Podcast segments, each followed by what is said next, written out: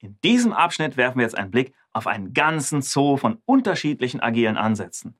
Alle nur ganz oberflächlich aus der Vogelperspektive, versteht sich. Für mehr haben wir hier keine Zeit. Dann fangen wir an mit Scrum, der wohl beliebteste agile Ansatz. Scrum sagt uns nicht, wie man zum Beispiel ein Produkt entwickelt, sondern es stellt einen formalen Rahmen zur Verfügung, der dann bei der inhaltlichen Projektarbeit mit den eigenen Methoden ausgestaltet werden kann.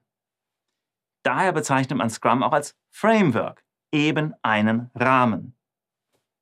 Es ist zwar besonders in der Softwareentwicklung beliebt, aber es ist explizit kein Prozess zur Softwareentwicklung. Keine Technik oder Methode, kein Produktentwicklungsprozess und keine Sammlung von Best Practices. Nein, es ist ein Rahmen. Und wie das Bild so schön zeigt, gibt es da eine ganze Menge formaler Elemente in diesem Framework. Neben dem Sprint, also der agilen Iteration, in der die eigentliche inhaltliche Arbeit passiert, gibt es weitere. Es gibt Events, Artefakte, Verantwortlichkeiten und Regeln.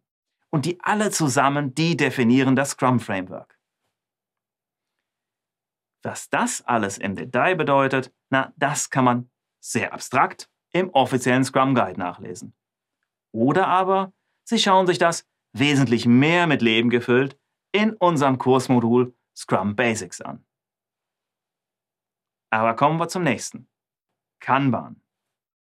Kanban entstammt ursprünglich der Optimierung von Produktionsprozessen, wird inzwischen allerdings ganz allgemein als agile Methode eingesetzt. Der Schwerpunkt liegt dabei auf der schrittweisen evolutionären Veränderung und der kontinuierlichen Verbesserung von Prozessen. Beim Kanban steht das sogenannte Kanban-Board im Mittelpunkt mit seinen unterschiedlichen Spalten. Und die Idee ist jetzt, dass man die einzelnen Aufgabenhäppchen durch die verschiedenen Stationen fließen lässt. Also durch die jeweiligen Spalten auf dem Board. Es beginnt ganz links mit einem Reservoir an wartenden Aufgaben, dem Backlog. Und werden Aufgaben dann zur Bearbeitung ausgewählt, wechseln diese in die nächste Spalte. Und beginnt die Bearbeitung, dann geht es wieder eine Spalte weiter. Bis man dann ganz rechts ankommt und die Arbeit abgeschlossen ist. Die Aufgaben werden also durch die Spalten weitergereicht. Ein entscheidender Punkt ist dabei, dass in den eigentlichen Bearbeitungsspalten nicht beliebig viele Elemente gleichzeitig stehen dürfen. Ja? Diese Begrenzungen, die sind hier im Bild mit den kleinen roten Zahlen gezeigt. So schafft man einen kontinuierlichen Fluss von links nach rechts und verzettelt sich vor allem nicht. So erzwingt man, dass Aufgaben auch tatsächlich fertig werden und nicht ewig in einer der Spalten einfach so rumdümpeln. So, kommen wir aber jetzt zum Thema Skalierung. Also wenn wir es mit sehr großen Vorhaben zu tun haben. Vor allem Scrum ist in seiner Reinform auf ein kleines Team beschränkt. Brauchen Sie für ein Vorhaben aber mehr als ein Team, na dann brauchen Sie auch Zusatzregeln, um diese Teams zu koordinieren. Und dazu gibt's Frameworks. Zum Beispiel SAFe, Scaled Agile Framework. Und LESS, Large Scale Scrum. SAFe bietet dabei einen recht komplexen und ausgefeilten Rahmen, besonders für agile Strukturen in Großunternehmen geeignet. In SAFe spricht man von Strukturen, Rollen und Abhängigkeiten, Prozesse und Artefakte, die an eine Timeline geknüpft sind. Und es gibt Methoden und Praktiken. Auf der anderen Seite Less, also, also Large Scale Scrum, das bietet eine einfache Skalierung von mehreren Scrum-Teams.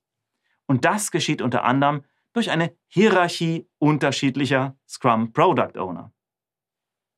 Und dazu kommen dann noch Prinzipien, Guides und Experimente als Regelwerk, um die Teams zu koordinieren. Zu beiden Skalierungsframeworks gibt es ganz gute Webseiten und auf denen kann man das alles nochmal nachlesen. Links dazu haben wir im Text. Ja, und wer glaubt, das war's schon? Nee, da gibt's noch viel mehr agile Methoden. Design Thinking zum Beispiel. Das bedient sich der Methoden des Produktdesigns. Und dabei geht es vor allem darum, die Interaktion eines Endnutzers mit zum Beispiel einem Produkt zu optimieren. Der Design Thinking Prozess hilft vor allem Nicht-Designern dabei, von den Design-Grundprinzipien zu profitieren. Ja? Und das kann man anwenden auf Produkte, Prozesse, Probleme oder Innovation ganz generell. Auch im Design Thinking passiert das wieder iterativ. Immer wieder Feedback-Schleifen und Optimierung.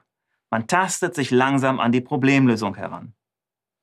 Ach ja, und da haben wir übrigens auch einen schönen Kurs im Angebot. Da lernen Sie, wie Sie selbst ein Design Thinking Projekt aufsetzen und erfolgreich durchführen können. Tja, und dann gibt es noch weitere Ansätze. Lean Startup zum Beispiel. Wie der Name schon sagt, vor allem bei, den, bei Unternehmensgründung oder generell bei der Umsetzung einer Geschäftsidee. Oder das Spotify-Modell zur Skalierung von Scrum. Oder Extreme Programming aus der Softwareentwicklung. Aber das können Sie sich dann alles im Text zum Abschnitt nochmal durchlesen.